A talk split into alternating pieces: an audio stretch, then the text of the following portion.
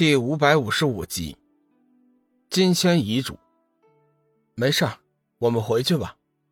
龙宇上前拉住小玉的手，架起祥云，回到了房间。一路上，龙宇把冷若萱离开的事情告诉了小玉。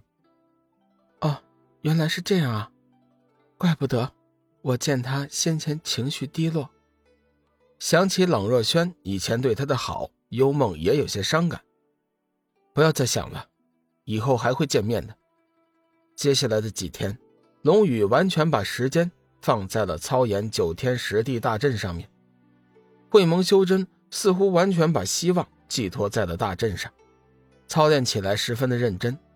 虽然时间比较短，但是效果却比龙宇预想的还要好。越是感觉时间不够用，时间就越过得快。转眼之间，这天。已经是距离封印大开的最后一天了。截止今天日落，如果明皇还不出现的话，麻烦就大了。龙宇仔细考虑了一下，做了最坏的打算，将会盟精英全部带到了东海之滨。实在不行，就和黑暗大军拼了。如果最后情况实在不妙，他也只好带着小玉、幽梦致远逃生。别的事情，他确实是无能为力了。龙宇带着众修真赶到的时候，站在比邻东海的高山上，甚至能够看到封印的破损。龙宇急忙将众修真一一指派到自己相应的位置，自己则会同小玉一起前去魔界的出口。坚持了三个月，太乙金仙已经是奄奄一息，体内的仙之力已经损耗了大半。今晚日落时分，便是他的大限。龙宇走上前，眼看着身体有些干瘪的太乙金仙，微微动容：“前辈，谢谢你。对了，你有没有什么未了的心愿呢？告诉我，我会帮你完成的。”龙宇无法拯救太乙金仙的生命，唯一能做的便是替他完成一些未了的心愿。太乙金仙努力的微微转头看了看龙宇，艰难的说：“寒水盟主。”谢谢你，还能想起我这个将死之人。日落时分，就是我的大限。我这一生，已经是别无他求了。只是，有些不放心我门下的两名弟子。他日，如果你荣登仙位的话，希望你能替我照顾我那两个不成才的弟子。龙宇肃然正色。前辈放心，你为了修真界牺牲自我，这一份恩情在下感激不尽。你的嘱托我会想办法完成的。对了，敢问前辈是哪一派的仙家？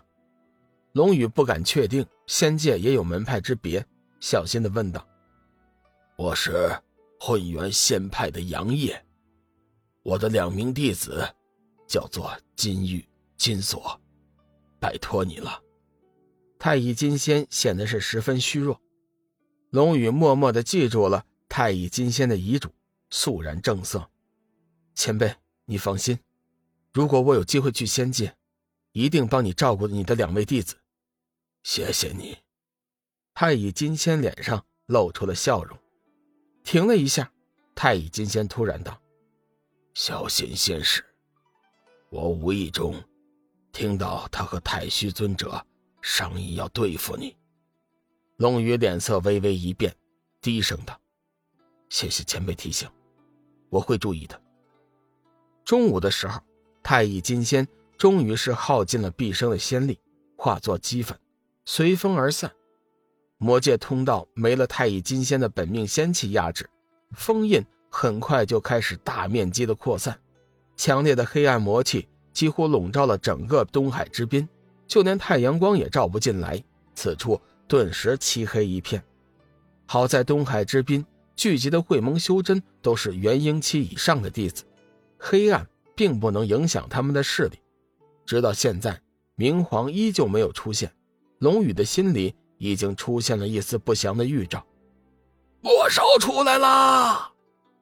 随着一声高喊，封印提前破碎，大批黑暗魔兽争先恐后的。从通道中咆哮着钻出来，几个距离通道比较近的弟子，一个照面就被黑暗魔兽吞进了肚子。众修真眼见魔兽来势汹汹，顿时惊恐起来。龙宇大喝一声：“大家不要乱，立即结成九天十地大阵！”好在之前众修真已经将阵法操演完毕，此刻龙宇一提醒，众人顿时以最快的速度结成了阵法。有了阵法的掩护，会盟的伤亡顿时减少。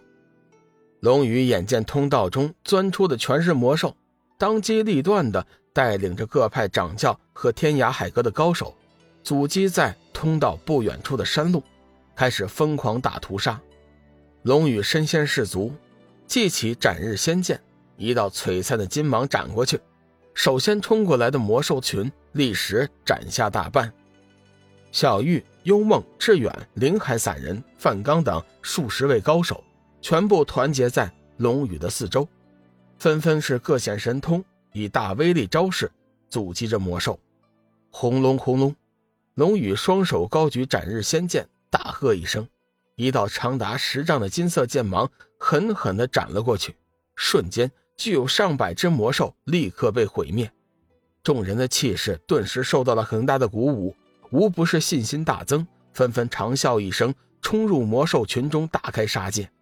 众人都是修为高深之辈，紧紧团结在一起。隐约间互为阵法，虽有数十人，但是对魔兽的威胁却是巨大的。志远大声笑道：“黑暗种族也不过如此，大家再加把劲儿，把这些魔兽赶回去。”志远此刻显现出了古佛法身，脚踏金莲，头顶佛家万字，周身环绕上古佛光。这一声喊来，却是声震九天。会盟修真随即是呼喊喝彩，气势惊人。不过魔兽依旧源源不断的从通道中涌现，他们似乎根本就不畏生死，一只只踏着同伴的尸体继续向前冲着。截止到目前为止，除了魔兽，并无其他的种族出现。龙宇却是一点也不敢放松，他清楚的记得，黑暗之主曾经说过，这次。只是黑暗之渊的垃圾军团，换句话说，黑暗之渊的正规大军这次并没有出现。他开始担心，仅仅只是这些垃圾军团就已经拥有如此强大的力量，如果真的是正规军团出现，那岂不是一点活路都没有了吗？